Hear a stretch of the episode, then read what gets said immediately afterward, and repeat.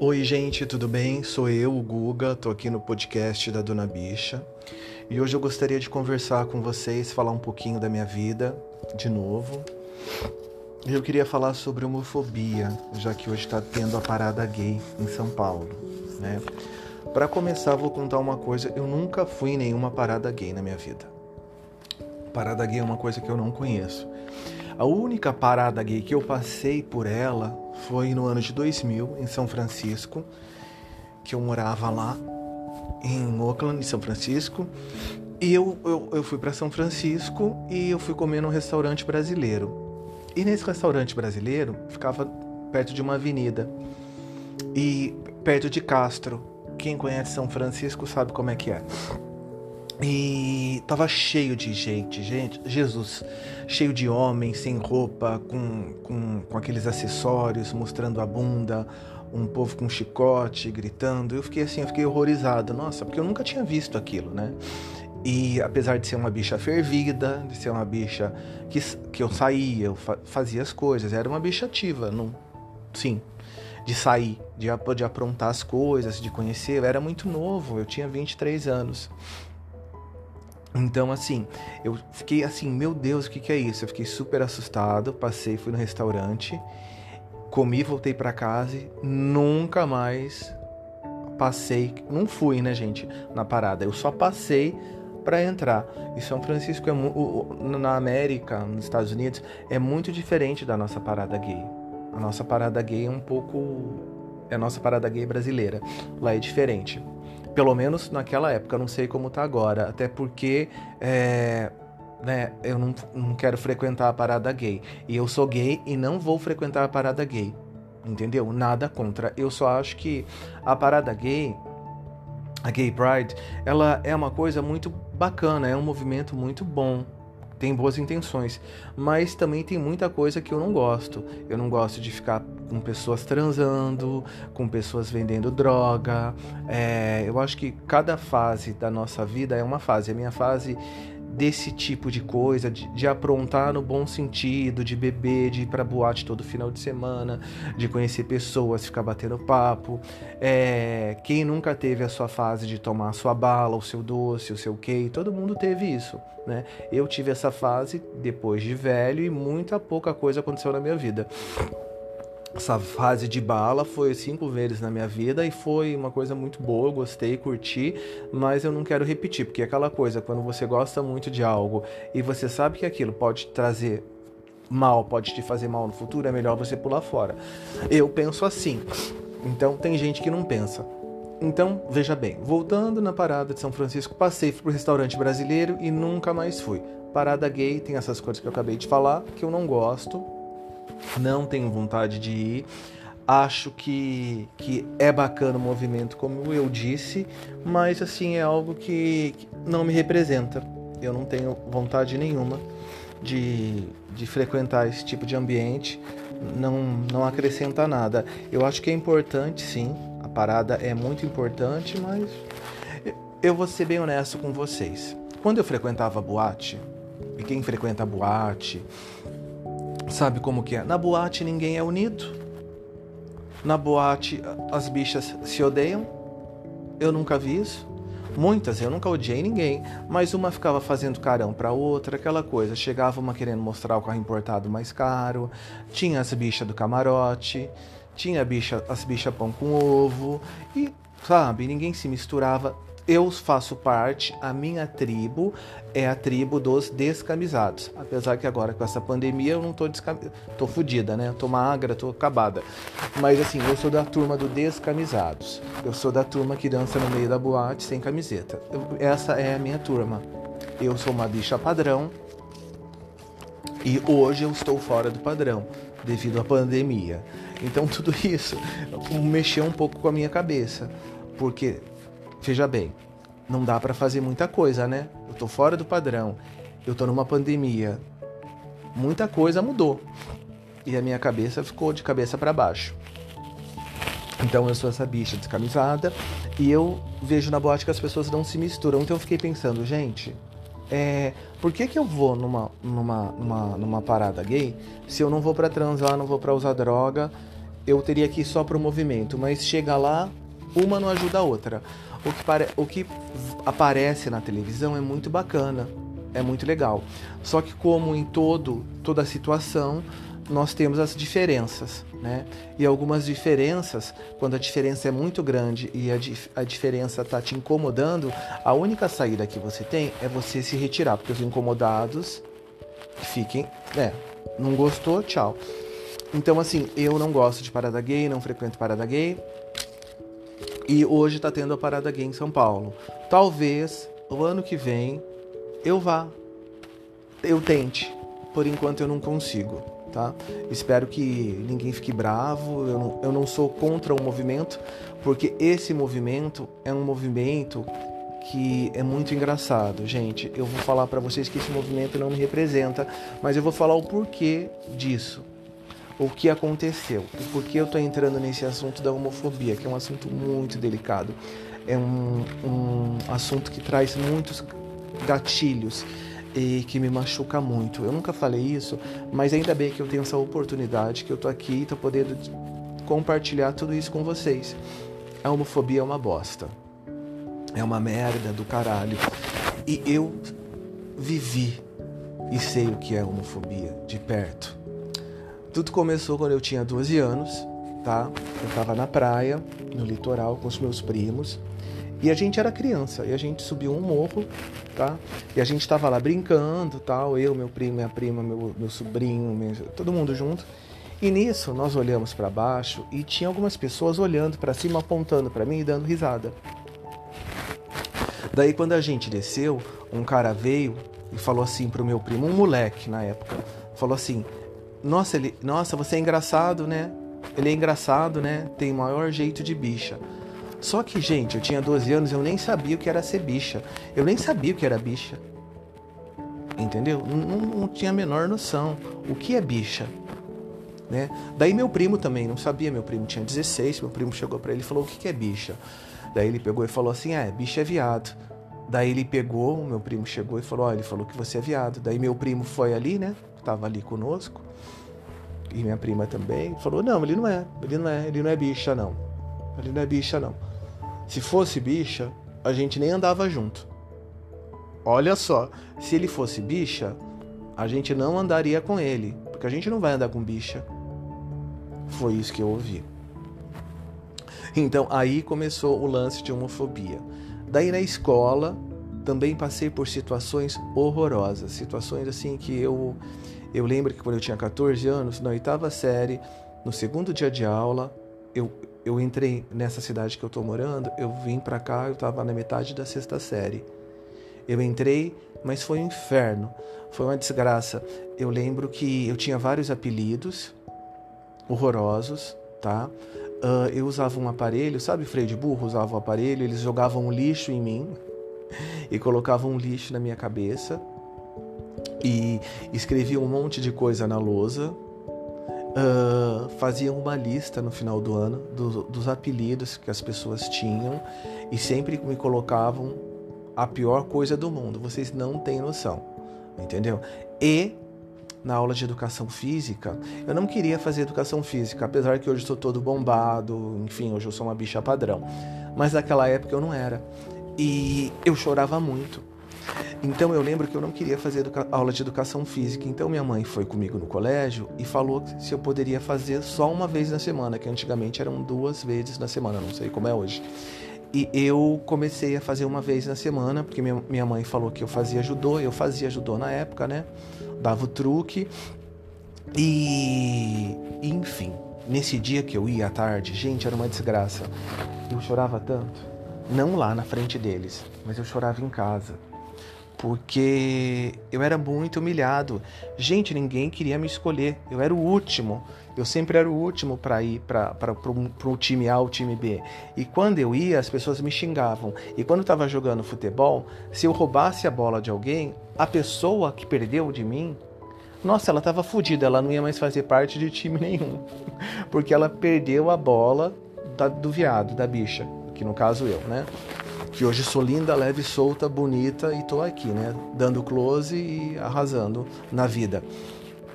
Então era horrível, porque eu sofria muito, eu chorava muito.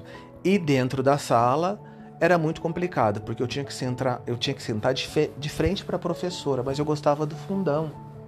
Entendeu? Mas não dava, porque não dava certo. Não funcionava, era um erro, era uma coisa assim horrorosa. Era uma situação que envolveu o professor, envolvia todo mundo.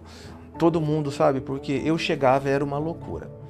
E um belo dia, quando eu, eu fui terminei a, a sexta, sétima, oitava série, fui para o primeiro colegial, eu tive que mudar de colégio. O primeiro ano, gente, devido à homofobia, eu não era inteligente, mas eu também não era burro. Eu fiquei um ano sem falar na classe. Porque quando eu falava, a, as pessoas tiravam um sarro de mim. Então o que eu fazia? Eu sentava no cantinho e ficava quieto. Só que tinha uma hora que eu precisava ir no banheiro, eu precisava levantar e eu não queria chamar atenção. Porque eu tinha medo. Entendeu?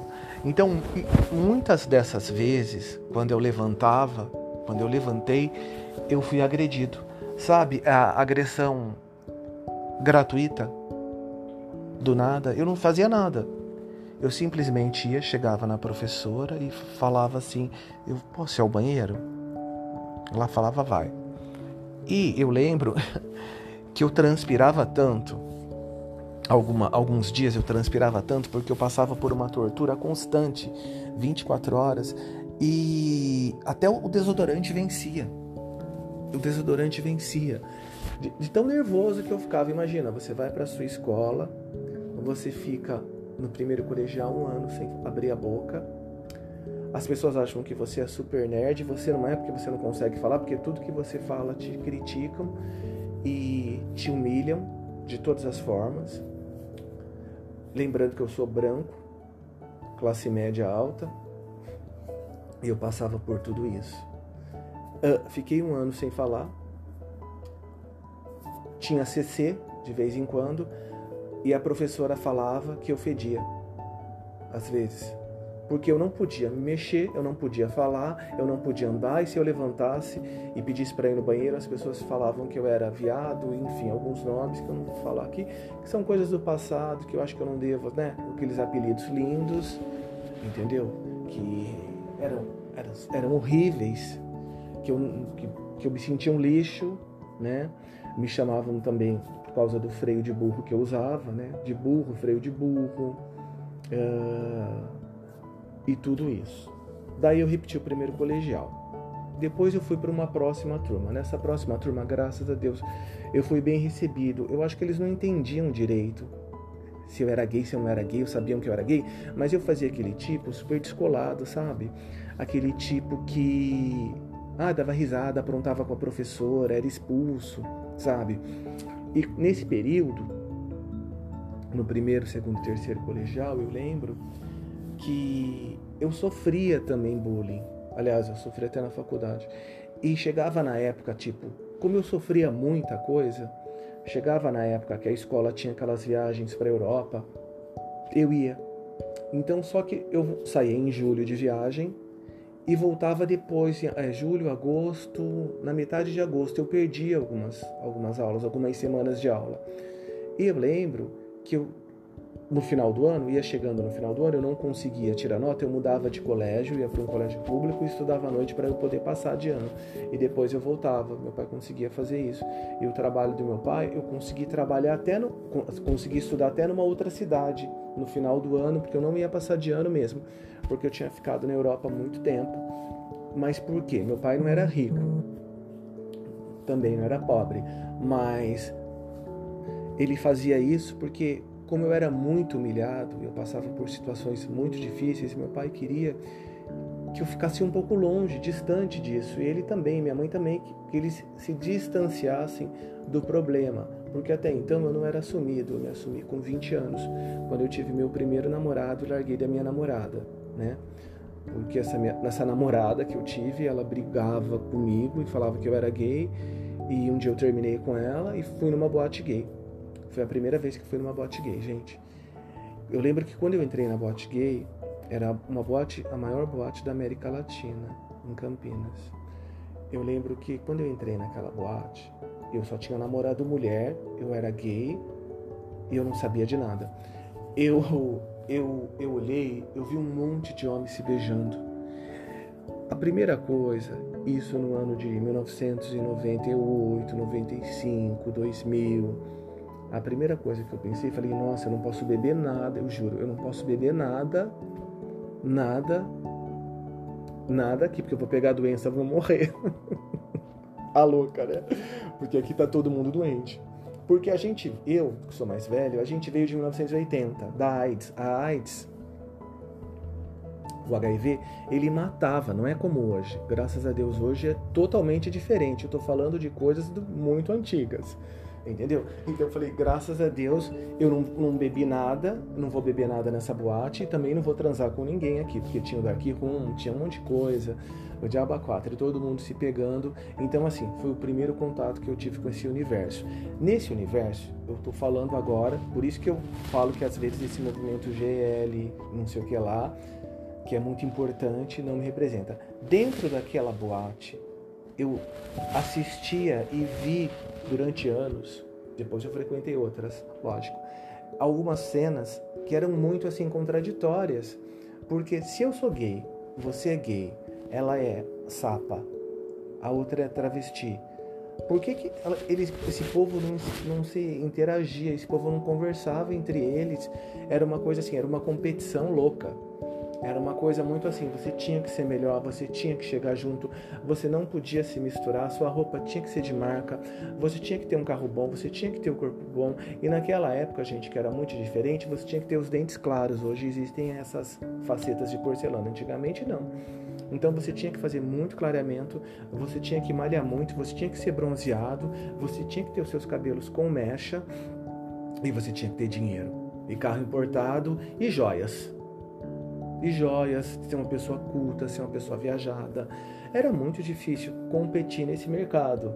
Então, para você ser uma pessoa conhecida, você morando numa cidade grande, você tinha que se destacar. E, é, e esse, você tinha que ter todos esses itens, esses componentes dentro da boate para você ser aceito. Ou você andava com o pessoal de, que era modelo, mas, gente, fala sério, o pessoal que, que era modelo, que estava começando, não era legal, porque estava começando, eram desconhecidos e desconhecidas naquela época, no início de tudo, tá? Depois a pessoa ficava conhecida, daí tudo bem. Ou você tinha a segunda opção de fazer amizade com gente da alta, que era gente conhecida, que saía em jornal, era cara hétero que andava com gay e, enfim, fazia amizade, vocês tinham assim uma, você apresentava, você era, você era um pet dele, no caso, né? Você apresentava uma racha pro, pro, é, pro Ocó, pro hétero, e ele ficava com ela e, tipo assim, ele ficava com você porque ele te usava. Ele te usava para conseguir pegar as rachas. Entendeu? Por isso que ele frequentava boate gay. E até para pegar droga, né? No caso. Porque era mais fácil ter um contatinho. Na, a, a bicha conhece quem vem, que tá na boate toda semana conhece quem vende droga, quem não vende, quem faz isso, quem não faz isso. Geralmente é assim, a gente sabe, né? Quando você frequenta muito tempo a mesma coisa, você sabe o que acontece, como funciona. Então é por isso que eu acho que o, o movimento GL, não sei o que lá, às vezes não me representa, por essas questões que eu vivi no passado. Hoje tá tudo muito diferente. Tá tudo muito. mudou muita coisa. Hoje eu não conheço. Por isso que eu talvez o ano que vem eu vá na, na, na Gay Pride. Talvez, não é certeza ainda.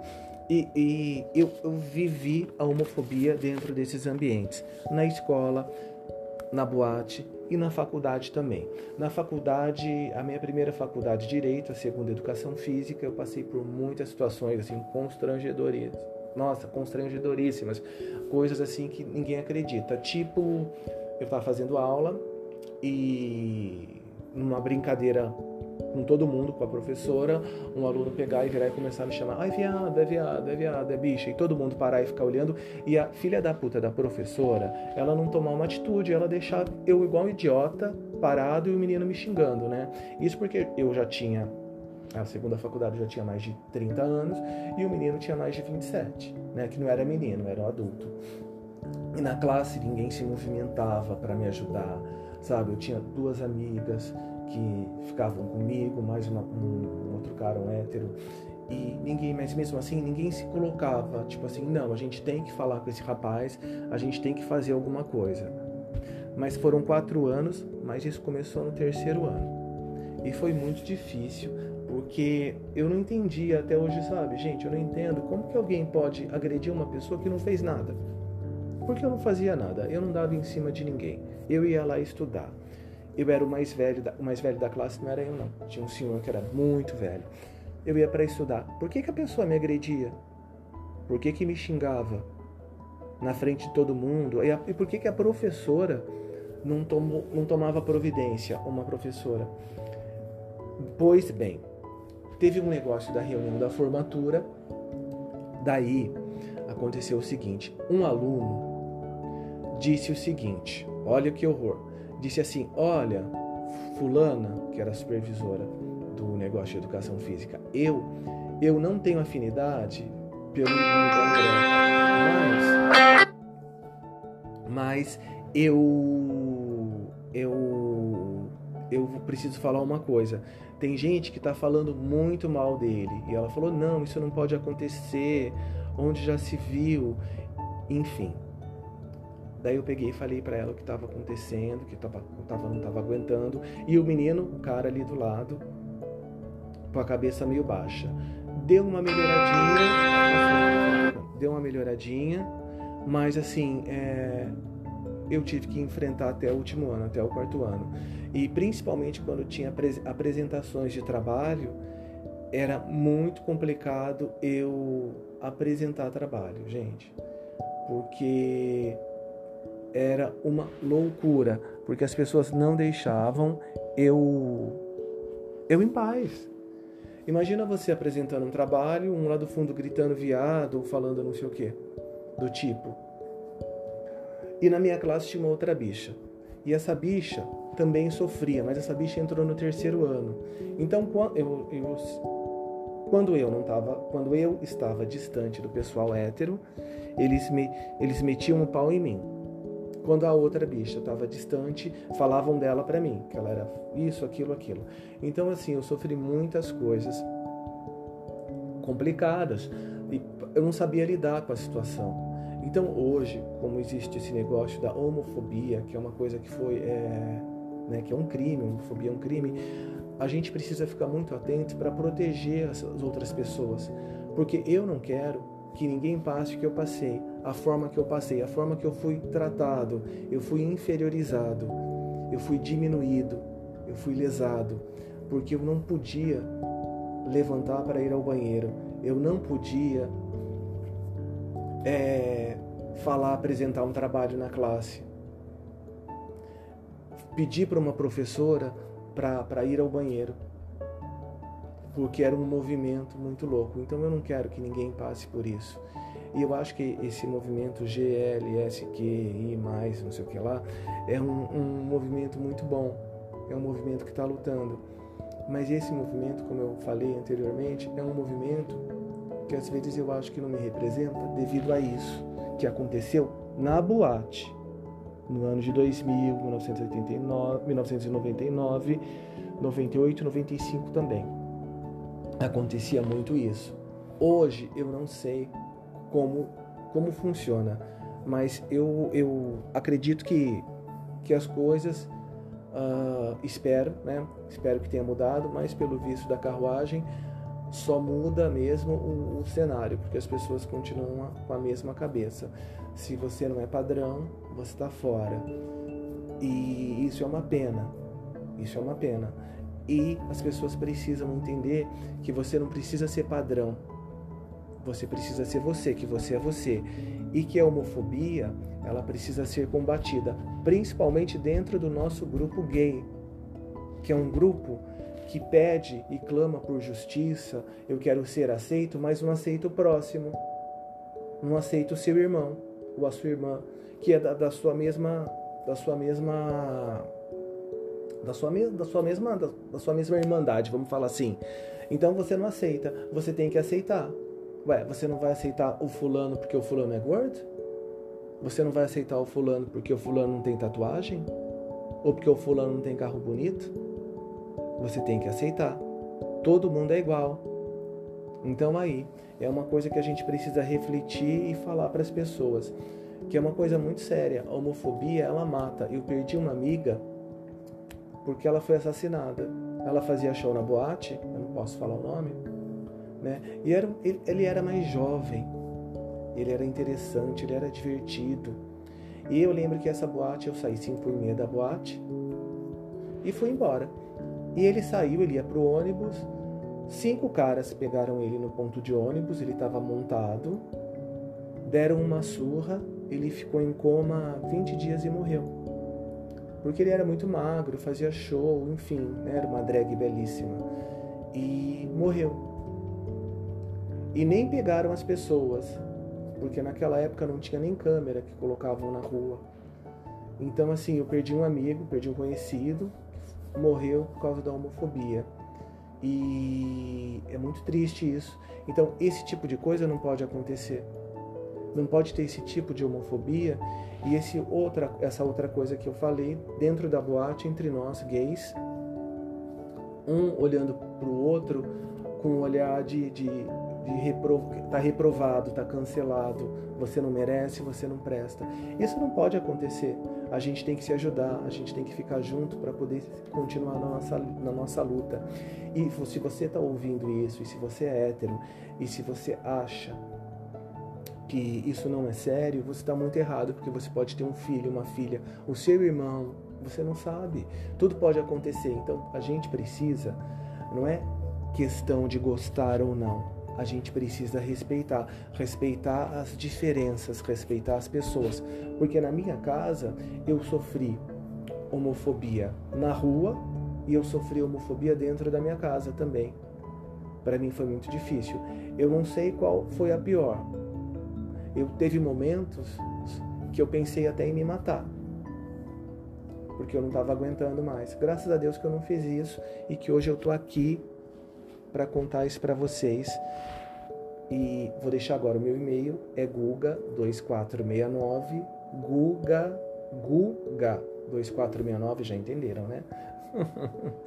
arroba iCloud.com uh, Até o próximo, até o próximo, não sei, talvez. E é isso aí. Um beijo, tchau, tchau. Fiquem com Deus. Eu falei demais, espero que vocês tenham gostado. E até a próxima. Tchau. Ah, e o ano que vem eu tô na Gay Pride, ou Parada Gay que vocês falam aí, tá? Beijo, tchau.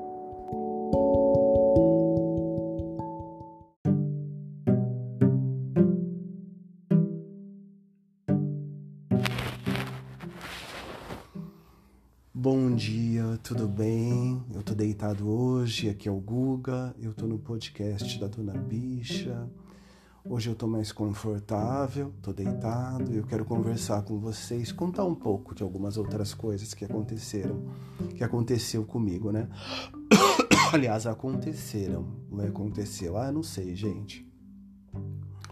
Não preciso falar certinho, né? Toda hora porque, né, não sou, não sou Deus. Bom, eu preciso contar um, negócio engraçado para vocês, uma coisa divertida coisa sobre religião que aconteceu comigo. Eu, eu dava aula numa academia pequenininha e tinha uma professora que era testemunha de Jeová. Ah, eu não sei se eu posso falar o nome dela, apesar que ela nunca vai ter, nunca vai ouvir isso, nem vai, nem sabe que é podcast. Mas tudo bem. Ela me deu um emprego lá.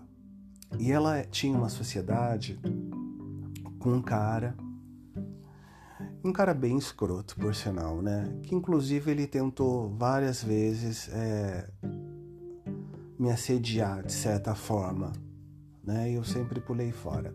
Mas enfim, ela me deu o um emprego e ela falou assim para mim, Guga, é, vamos fazer o estudo bíblico? Eu falei, porra, que estudo bíblico é, é esse que ela tá querendo que eu faça? Era o estudo bíblico do Salão do Reino ela era ou é, não sei mais, tem anos, testemunha de Jeová. E eu falei: Ah, quer saber? Eu tô sem fazer nada, eu vou começar a fazer esse estudo bíblico. Ai, que tosse, gente. Tão friozinho aqui, eu tô deitado, tão gostoso. E eu comecei a fazer esse estudo bíblico, tá? E ela começou a me passar tudo da Bíblia, tudo que você possa imaginar E eu até curtia, às vezes ficava um pouco cansado porque era muita coisa, mas enfim. Eu fiz estudo bíblico e ela sempre me chamava, ai que abrição de boca, para eu ir na igreja com ela. E eu fui nessa igreja, gente. Na igreja, na igreja Testemunha de Jeová, Salão do Reino. Só que essa igreja, ela não falava quando a gente fazia estudo bíblico que essa igreja era contra gay. Né? Você pode ser gay, mas você não pode praticar a coisa que gay pratica. Né? Que eu acho que na cabeça deles, a gente que é homossexual, tudo tudo é só sexo, né? Porque eu acho que o hétero tem muita vontade de fazer sexo, não consegue, porque o gay, o gay é mais fácil, mas não é liberal, o gay consegue. Então eu acho que pensa que eu vivo 24 horas fazendo sexo, suruba, usando droga, que nem é isso, né, gente? Isso daí nem, não é porque é gay que usa droga e faz suruba 24 horas, né? Tem gay que não faz suruba, né? Azar deles. Mas enfim, eu não faço mais. Mas então, eu cheguei na igreja e foi uma coisa muito louca. Eu cheguei na igreja, a igreja estava lotada, tinha uma bicha que estava tocando um piano lá, que fala que não é bicha, falava, né? Ok. E um cara subiu, e esse senhor já me conhecia. Ele subiu lá no. Ah, não vou falar palco, não sei se é palco, púlpito, sei lá como fala isso.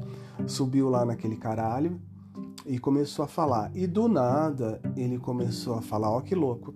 Ele começou a falar que na igreja, aqui é uma igreja muito séria, e a igreja aqui a gente não aceita homossexualismo.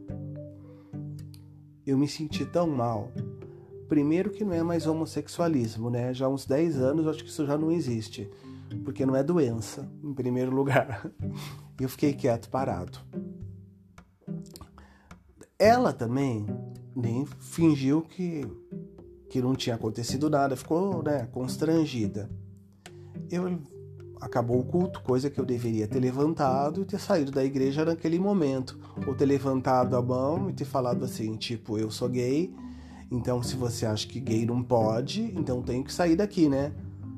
Porque não é porque eu sou gay que eu não posso frequentar uma igreja. A Bíblia não proíbe? Que tava lá, não sei o que, homem que deita com não sei o que, com homem. Eu ia perguntar isso para ele, ó. Homem que deita com homem que tá na sua Bíblia aí que você tá falando, não pode, né? Mas de homem casado, que tem mulher e filho e sai com homem. Que eu já tinha saído, né? Quando eu era solteiro, eu saí com vários homens casados, né? Entendeu? Que eles. A gente saía, né? Tinha homem que tinha aliança. E que tocava celular, a gente estava junto, entendeu? Quando eu era solteira, livre e louca, né? Entendeu? Então, esse tipo de homem? Eu deveria ter perguntado, esse tipo de homem, né? Ué, porque. Ai, tô mexendo aqui na coberta, vai fazer barulho. Esse tipo de homem, como que fica? Né, ele é gay, o que, que ele é? Ele pode frequentar essa igreja, porque aqui eu já tô vendo uns 5, 6. Né, que eu conheço, que é do babado, que tem esposa, filhas, e aí? Como que faz? Né? Mas devia ter per... não perguntei. Fiquei, saí da igreja quando terminou e nunca mais voltei, né? Porque eu não vou num lugar para ser para falar para ouvir alguém falando uma barbaridade dessa, algo sem, sem, sem noção, né, gente? Porque poxa, se eu tô indo numa igreja para ser recebido, já sabem que eu sou viado, que eu sou gay bichona, entendeu? Que eu tô lá. Então assim, qual é a intenção de fazer isso, falar isso na frente? Que a minha amiga, minha, minha chefe, no caso, que foi minha chefe, ela deveria ter dito isso antes para mim, né? Que eu ia na igreja e ia sofrer uma violência dessa. Uma violência moral. Ai, chique moral. Não sei se é moral, mas ah, uma violência, né? Um abuso. Né? Porque eu tô na igreja, eu tô indefeso, gente. Eu não vou levantar no meio da igreja e sentar porrada no cara né? Coisa que até porque eu sou um ser humano, sou uma pessoa que tem cabeça, né? Então, então foi isso que aconteceu nessa igreja Testemunha de Jeová. Aliás, chama-se Salão do Reino. Eu fiquei horrorizado. E quando eu fazia o estudo bíblico, tá? Uh, teve uma moça que, que estava na minha casa, eu encontrava na academia, e um dia essa moça, sem querer, ela não pensou, coitada, essa moça da igreja, com essa minha chefe, ela falou assim: Não, a gente não tem nada contra gay. A gente até conversa com você. Eu falei: Nossa. tipo, é. Meu, eu tô fazendo isso do bíblico e só porque eu sou gay eu sou doente, eu tenho que ser apedrejado, maltratado. Como uma pessoa homofóbica burra que ela foi, ela guardasse a informação para ela, né? Enfiasse no meio do cu dela e ficasse com aquilo lá. E ela falou: "É, esse foi esse esse isso que eu estou dizendo para você foi, foi o resumo da igreja Testemunha de Jeová. Eu também fui mormon, gente. Isso é babado. Eu morava em Campinas. Ah, eu sempre vi assim na rua, uns, eu uma amiga minha, que eu não posso falar o nome, que não mora mais aqui no Brasil, tá nos Estados Unidos. Eu sempre via uns bofinhos, uns menininhos loirinhos, sabe? É, com uma roupinha, com uma camisa branca, uma camisa branca, mas camisa de manga curta, não sei como fala, com uma gravatinha, com uma bolsinha andando lá no centro de Campinas, na Francisco Glicério. Ai, gente, eles eram tudo de bom, sabe? E eu, mano, mas dos Mormon tem um de 95 que eu tava na Austrália, mas primeiro eu vou contar de Campinas, que de 95 quando eu tava na Austrália é mais engraçado ainda. E eu tinha uma amiga, a gente sempre via, um amigo, né, gay, que a gente sempre via esses bofinhos. E um dia eu parei para perguntar alguma coisa, e eles ficaram fazendo estudo, falando e foram até meu apartamento. E o meu amigo, que a gente é espírita, o meu amigo ficou encantado também, queria fazer um, um, um menino deles, um boy deles, né? Um, um lá loirinho, eu queria fazer o outro. Era sempre um brasileiro e um americano, que eu achava o máximo, que eles falavam assim, eu quero ajudar vocês, eu vamos ensinar, fazer isso. Ah, eu achava tudo, né? Então, assim, eu comecei a fazer o estudo deles, mas assim, o Mormon, ah, é muito rígido, pelo amor de Deus. O Mormon eu tinha que jejuar lá, fazer jejum, um dia dar todo o dinheiro. E quando eu virei Mormon, eles foram na minha casa, todos. Não os, os missionários, né? Os donos da igreja saber por quê e tal. E dentro da igreja Mormon, eu ia ter aula de inglês de graça, ia ter um monte de coisa. Eu tava meio sozinho, sabe? Fui. Fiquei um tempo. Só que eles eu conheci, eu conheci uma moça que virou mormon, que morava na Europa, que andava com banda de rock, viciada, toda tatuada como eu. Muito louca que ela se converteu, né? Então era sempre assim, gente, é o extremo que se converte, sabe? Tipo assim, você porra louca do caralho, daí você vira mormon, vira santa e vai pro céu. E no, no mormon, na religião mormon, eles acreditam muito num profeta que eles falam, que chama-se Joseph Smith. Smith tem bom eh, Joseph Smith, jo, Joseph, Joseph, Joseph Smith. Então assim era esse o profeta, tá? Que a gente acreditava. Então quando a gente estava na igreja a gente ia fazer um discurso, tudo, tudo eu tinha que terminar falando assim. É devido ao Joseph Smith, eu acredito em Joseph Smith, segundo Joseph Smith. Era um babado isso. Falei, gente, esse profeta, segundo a igreja mormon, existiu mesmo, ele acompanhou Deus, Jesus Cristo. Eu não sei, que eu nem lembro direito, era uma coisa assim, tá? Então, quando eu virei mormon, eu tinha algumas regras a cumprir. Eu não podia fazer nada, né? Eu não podia beber, não podia fumar, eu acho que eu não podia tomar café. E mas ah, agora eu lembrei, na do Salão do Reino, que eu não virei testemunha de Jeová, mas eles não podem doar sangue. Tem uma explicação muito louca, porque o sangue é impuro, não sei o quê. Umas loucuras, não é loucura, a religião deles é essa.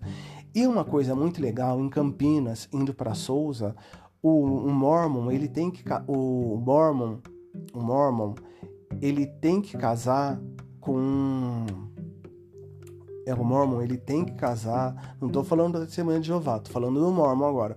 O Mormon, ele tem que casar com macho e fêmea, homem e mulher, e ser, ser Mormon, Mormoncito. e para eles poderem entrar num, num, palácio que tem numa coisa que eu não lembro o nome, que é muito legal, sabe? Que tem sentido Campinas e Souzas. Quem é de Campinas sabe que é um lugar lindo, que só entra homem e mulher, só entram os puros. Entendeu? O lugar é lindo. Eu nunca entrei, né, bicha? Porque eu não sou casada. E aliás, eu sou casado com macho. Eu não, eu sou, não era casada com mulher e eu era homossexual. Era, não, sou, né? sua dona bicha, entendeu? Então, assim, eu não podia entrar naquele lugar. Mas você que mora em Campinas, que vai para Souzas, você vê, assim, aquele lugar, aquele monumento, né? Com certeza, porque também tinha que dar 10% todo mês, né? Porque eles têm que dar dinheiro. Isso daí é obrigatório, meu bem. Tem que dar dinheiro, então não tem como fugir. E o respeito, né? Se você está numa igreja, numa seita, qualquer coisa, é isso aí. Funciona do, do, nos termos que eles tá? O que eles exigem. Agora eu vou contar uma coisa dos mormons, que eles perseguem a gente, né? Fala sério. Quando você tá na igreja, você não pode sair, como eu disse, não pode sair à noite, não pode beber, só tem que andar com eles. E aquela mesma conversinha, só que dentro da igreja, gente, é uma fofoca do caralho, e todo mundo fala mal de todo mundo, porque isso não tem como fugir, né? O povo gosta de falar dos outros, não tem, né? Então eu via que me olhavam diferente, e tipo assim, aquilo lá é bicha, ai, vamos, né? Entendeu? E quando eu fui batizado mormon, isso foi muito interessante. Eles me levaram a um lugar e eu entrei numa banheira e me afundaram. E foi muito jóia. Eu me senti muito, muito assim, regogenizado, acho que é isso que fala. Me senti isso. Foi bacana, tal, e, e só, tá? Dos, outra coisa que eu preciso falar, que às vezes eu esqueço, porque é muita informação na minha cabeça e eu não anoto, em 95, quando eu fui para a Austrália, eu estava andando lá na, na, numa rua, eu acho que chama um bairro Bondi Jackson, eu não lembro mais falar, não lembro mais falar inglês. E dois homens me pararam. E eu morava numa casa de uma mulher. Né? Daí eu dei o telefone da casa de uma mulher, porque em 95 não tinha nem celular, né, gente? Não existia isso. Não existia celular, não existia um monte de coisa. Eles ligavam. Só que quando eles me pararam na rua e começaram a falar, não entendia nada mesmo. Eu vi aqueles dois bofinhos, dois bofinhos bonitos. Eu falei, meu Deus, eu acho que eles estão me cantando. E acho que eles querem, né, chuchar comigo, fazer sexo e alguma coisa assim. Vou fazer os dois, né? Com certeza. E eles falavam um monte de coisa, eu não entendia nada. Eu dei o telefone e daí eles começaram a ligar na casa da mulher que eu morava. Que a mulher, dona Sônia, era alta pra caralho. Parecia uma girafa. E ela sempre gostava de jogar golfe, aquela mulher, né? Entendeu? E eu achava engraçada aquela mulher é, alta, velha, morando num apartamento de um por andar, entendeu? E alugar, alugar o apartamento dela, né? Alugar o apartamento dela, um quarto dela. Tinha eu e um menino da China e um japonês, né? Porque, gente, quem, quem conhece a Austrália sabe, é um pulo pro Japão ali, né? A gente tá naquele, naquela loucura. Então, assim, eu via muito japonês, muito vietnamita, muita coisa na minha escola tinha. Mas, enfim, eu não entendia porque aquela mulher morava sozinha, mas depois eu descobri que o prédio era todo dela. Embaixo, três andares abaixo, morava o filho. Era um prédio de cinco andares, um apartamento grande. Tá? Mas voltando, ela começou a receber ligação e ela falava que era dos Mormons os Mormons estão te ligando, estão querendo vir aqui, eu não quero receber, blá blá blá. Mas eu não entendia direito. Eu só entendi depois de um mês e meio que eles eram da igreja Mormon, que eu nem sabia o que era Mormon, e eu pensei eles queriam ir na casa, eles foram na casa. Só que eu, na minha cabeça, eu falei, gente, como que eles vão vir aqui na casa para eu ficar com os dois? Se, olha só, se a mulher tá na casa, então tem que ser no horário que a mulher não esteja na casa. Porque se eu tiver que fazer sexo, como que eu vou fazer sexo com eles no quarto e com a mulher no apartamento? A mulher ia ouvir tudo. Nossa, imagina, gritos, gemidos. Af. Então, daí ela me explicou que era uma igreja. Daí eu pulei fora. Mas foi muito divertido até chegar no ponto de, de eu, assim, que eu consegui descobrir que era uma igreja e que na realidade eles não queriam nada comigo, eles queriam me levar para a fé deles, certo? Então foi muito louco em 95. Mas agora, quando foi nessa época do ano de 2000, 2002, 2003, que eu conheci, que aconteceu esse episódio em Campinas, que eu virei mormon mesmo, tal, e fui ter essas experiências e vi que a igreja não era para mim. Eu saí da igreja, ok? E voltei para o centro espírita de, de Umbanda lá para ver o caboclo, essas coisas todas. No centro de, de espiritismo eu ia lá, tomava um passe, que gosto muito, tá? Tomava um passe e eu tive um namorado nessa época que ele era, a família dele era da, da Universal. E ele falava assim para mim que lá era uma coisa demoníaca, que os demônios entravam nas pessoas e as pessoas falavam um monte de coisa para te manipular. Eu falei, ah, então tá bom, tá? Ok, tá. Continuei indo no espiritismo.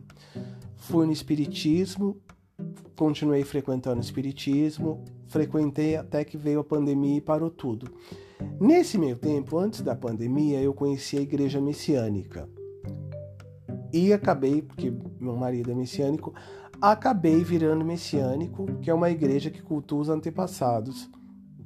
Inclusive amanhã tem o, para quem não sabe, tá? Tem o solo sagrado em São Paulo, lá na represa. E, gente, o solo sagrado é maravilhoso, tá? O solo sagrado é uma coisa. Eu não, não tenho explicação. Eu sou messiânico, tá? Uso o Oricari, adoro, tá? Não tô ministrando muito jurei em mim, preciso ministrar mais jurei, que é a imposição de mãos através de Meixo Sama, tá? que é o fundador da igreja, que ele tem coisas maravilhosas e através do jurei eu consegui muitas graças. A louca pregando, pregando não, pregando é coisa de crente, né? eu aqui passando informações para você da igreja messiânica. Então o que eu tô querendo dizer? Eu, sou, eu fui, eu fui testemunha de Jeová, mas eu não fui convertida porque era gay. Sou gay, né? Sou bichona, bichana, dona bicha. Depois eu fui pro Mormon, tá? Não, Mormon eu fui antes. Mormon, Mormon eu fui antes, desculpa, eu fui anti-Mormon, depois eu fui testemunha de Jeová, que eu não fui convertida, graças a Deus. Depois eu sou do Espiritismo, né? E agora eu sou messiânica roxa. Eu frequento a messiânica agora com essa pandemia tudo, que depois eu quero fazer um, um inclusive um, um podcast falando sobre a minha vida com a pandemia, tá? Mas então, voltando ao solo sagrado, foi uma experiência maravilhosa que eu tive no solo sagrado. Gente, se você tiver oportunidade, você que está escutando, vá até o solo sagrado na represa de Guarapiranga, porque hum, acho que é assim que Guarapiranga, não lembro, estou lesada, mas enfim, vai lá. Jesus é uma coisa maravilhosa, sabe? Você que é da igreja messiânica sabe o que eu estou falando, mas você que não é, vá. Porque você vai conseguir entrar, porque lá recebe todo tipo de gente, todo tipo de, de igreja, de, de todo mundo, de crente, é, bandista, do caralho. Lá é uma paz de espírito, sabe que é um jardim bem, bem cuidado uma, eu não vou nem falar de reverendo, ministro, eu não estou falando nada disso, estou falando do lugar, tá? Dos cultos, eu não estou falando nada disso, estou falando do lugar. É uma paz espiritual que você encontra. Eu lembro que eu fui fazer uma dedicação, tá?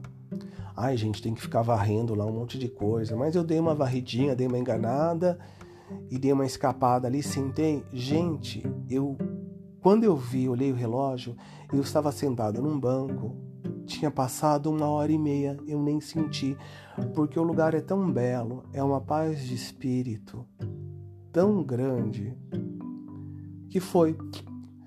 Depois, na hora do almoço, eu já tinha pago aqui com a ministra a refeição. É tudo orgânico. É muito legal, gente.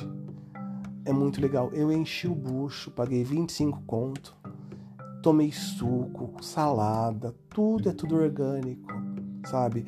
Vocês que não conhecem, eu tô falando muita coisa para vocês. Sabe da alimentação Corin da igreja? Eu sou messiânico, eu, não, eu compro por um preço menor, porque eu compro direto na igreja. na igreja messiânica. Você que não é, compre no supermercado, entra na internet, compra que aquela tem peito de frango, tem, tem um monte de coisa gostosa, tem ovo, é tudo orgânico, então ele é um pouco mais caro, mas tudo que é orgânico é saudável, tá? Inclusive teve uma reportagem até dos ovos como as galinhas são criadas. As galinhas são criadas soltas, tá? Olha só quanta informação eu tô dando, hein? As galinhas são criadas soltas e essas galinhas, quando vão ser assassinadas, abatidas, acho que é assim que fala, tem um culto, sabe? O porquê, um culto de agradecimento. Por que, que essa galinha vai ser assassinada, vai ser né, abatida? Qual foi a, a função dela? Como ela é importante? O boi também. Então, assim, não tem essa coisa do sofrimento. É papo porque é feita uma oração, é, é, tudo preparado, é tudo solto, criado solto, para não ter sofrimento, porque essas, esses, essas galinhas que ficam nas granjas, elas ficam muito apertadinhas, ficam presas, são, jogam hormônio nelas, até dizer chega para crescer muito rápido.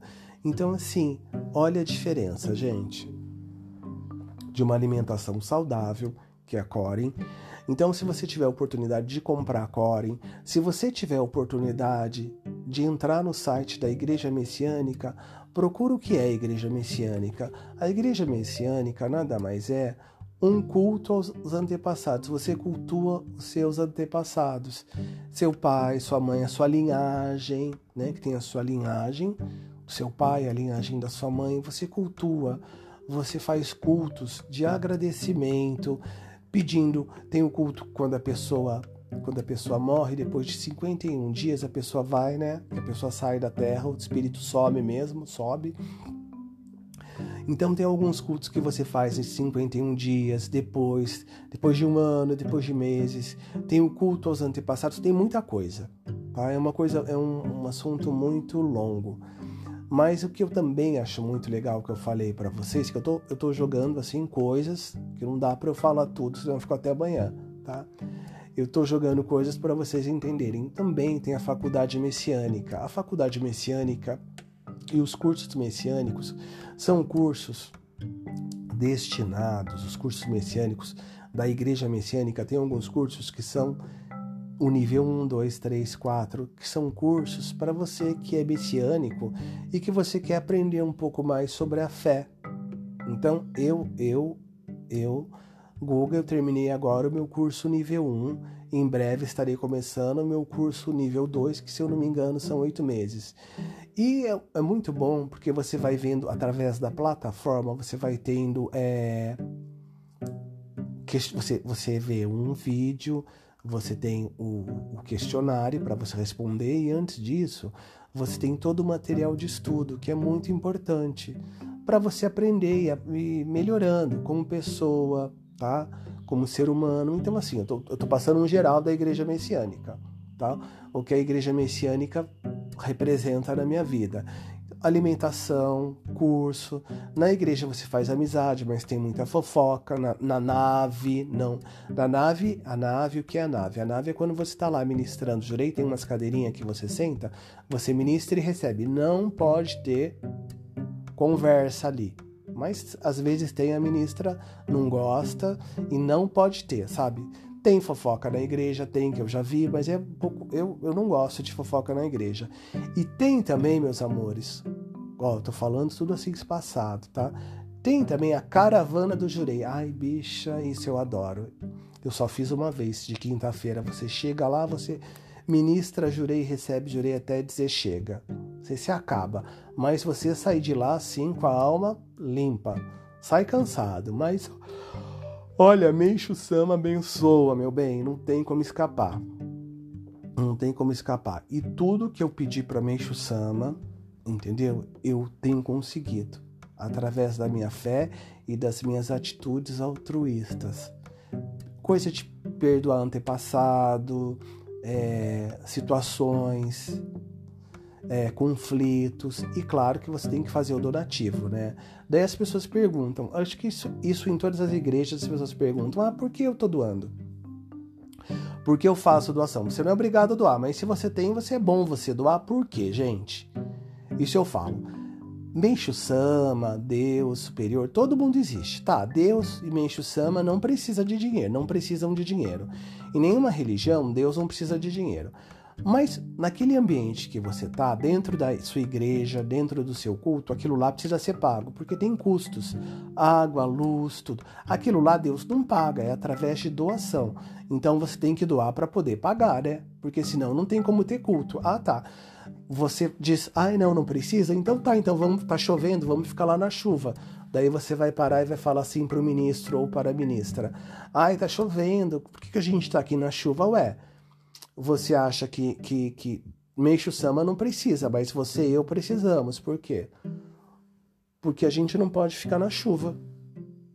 A gente tem que, tem que pagar uma conta de luz, tem que ter, pagar um aluguel para poder ter, tem que ter cadeira para ministrar e receber jurei.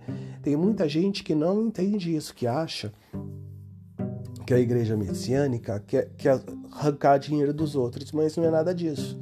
Porque você não é obrigado a fazer donativo de gratidão. Você faz o que você quer. Só que também tem, não tem cabimento. Você vai lá e pede uma graça. Meixo Sama, eu quero, eu quero eu quero, eu quero combinar com o Senhor, Meixo Sama, Deus superior, e de, eu, Deus superior. Eu quero combinar com você que, que eu quero, eu tenho uma dívida, eu preciso pagar essa dívida, eu perdi o emprego, eu tô ferrado. Eu, se eu conseguir isso, eu vou dar uma, uma, uma, fazer uma doação na minha fé. Tá? Daí você consegue toda a graça e você vai lá e você dá 10 real. Olha a graça que você conseguiu então não tem cabimento, tem que ser uma coisa proporcional, tá? Mesma coisa eu tô querendo vender uma casa.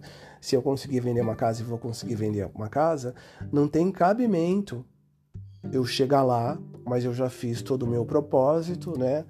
Que eu vou dar uma porcentagem, que eu vou dar porque assim, eu, eu faço oração, eu peço e acredito e tenho fé, porque tudo é ter fé.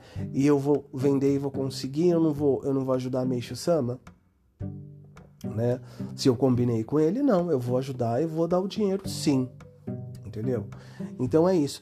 A gente precisa ter noção, gente, é, qual é o tamanho da nossa fé. A nossa fé é a nossa gratidão, tá? E o nosso donativo, que precisa ser feito. Claro que você tem que ser feito do tamanho da proporção do seu salário e das coisas que você pede. Mas isso é uma coisa de você e Bencho-sama. Só que não tem cabimento. Você dá pouca grana se você consegue uma graça muito grande, né? Tudo tem que ser proporcional e combinado entre você e Meixo Sama.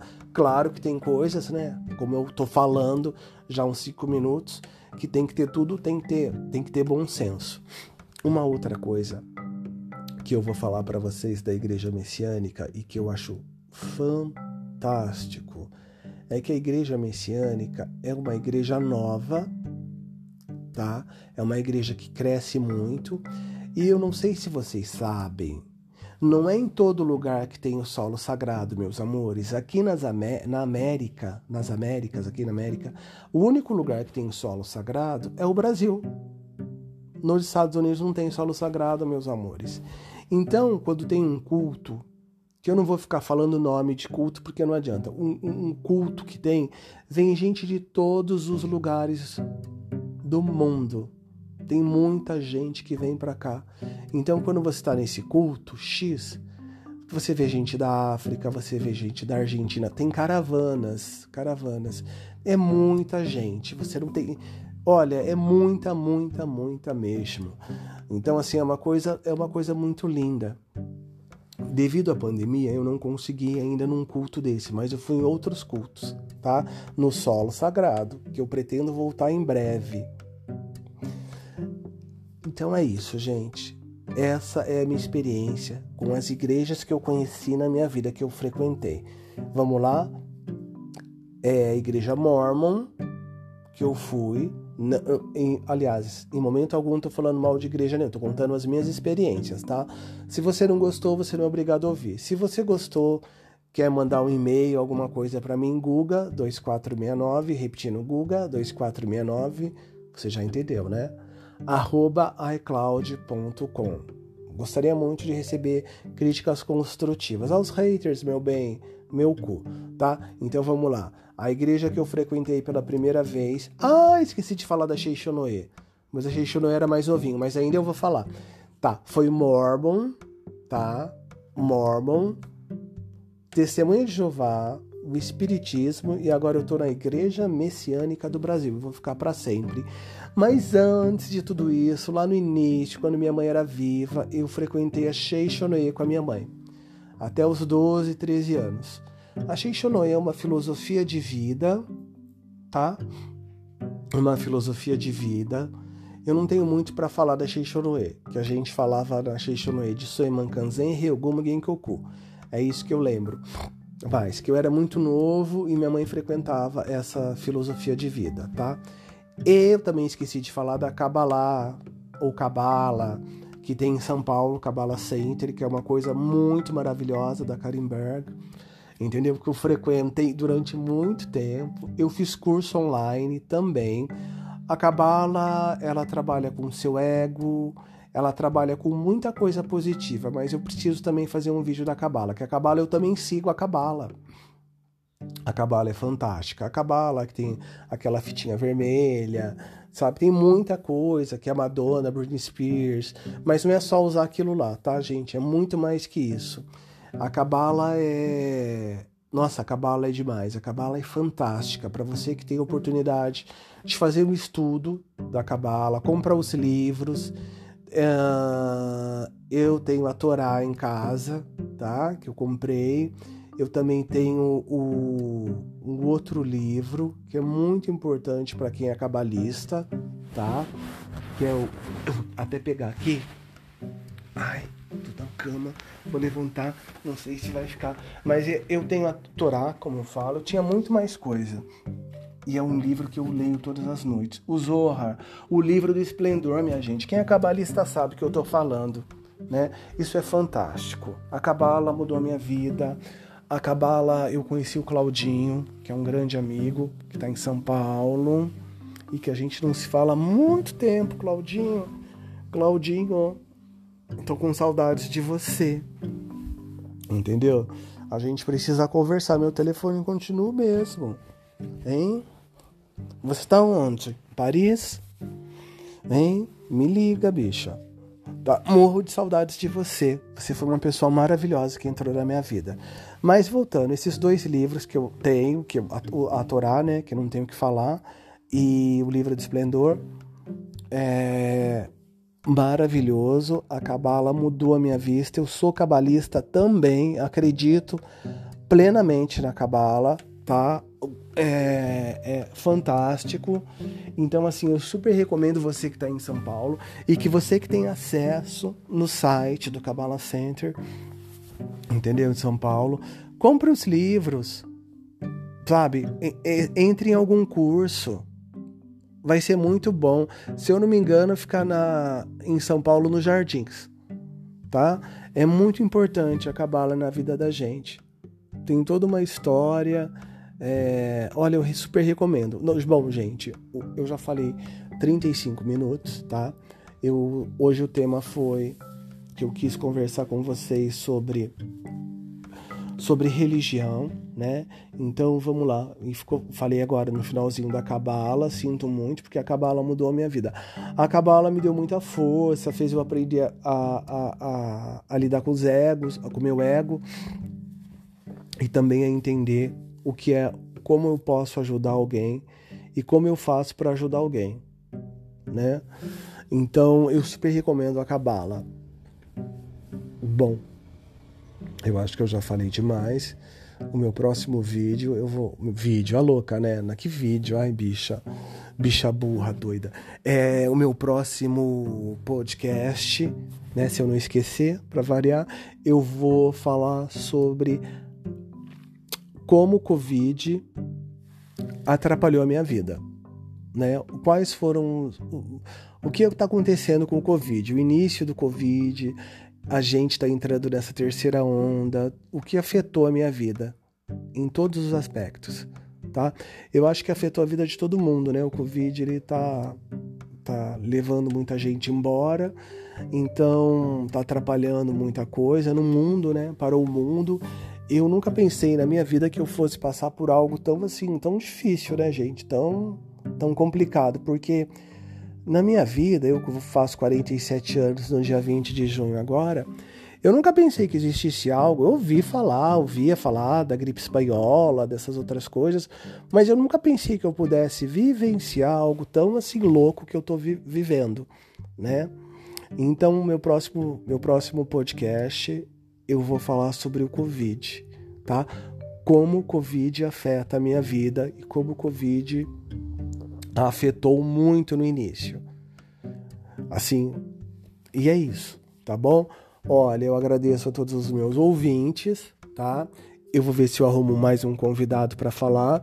Também quero desde já pedir desculpa pelo meu equipamento, tá? Mas eu estou providenciando um microfone, eu estou fazendo através do celular, entendeu? Mas olha, o meu aniversário é dia 20 de junho.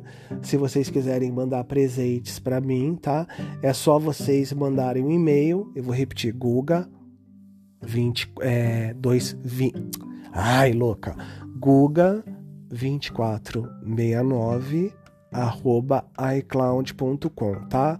Eu aceito de tudo, menos, menos, menos, menos coisa errada, tá bom? Eu sou uma pessoa direita, sou limpinha, tá? Se vocês quiserem mandar um microfone para mim, um, um, notebook, que eu tô gravando com meu Samsung, com meu S20 é, Ultra, tá bom?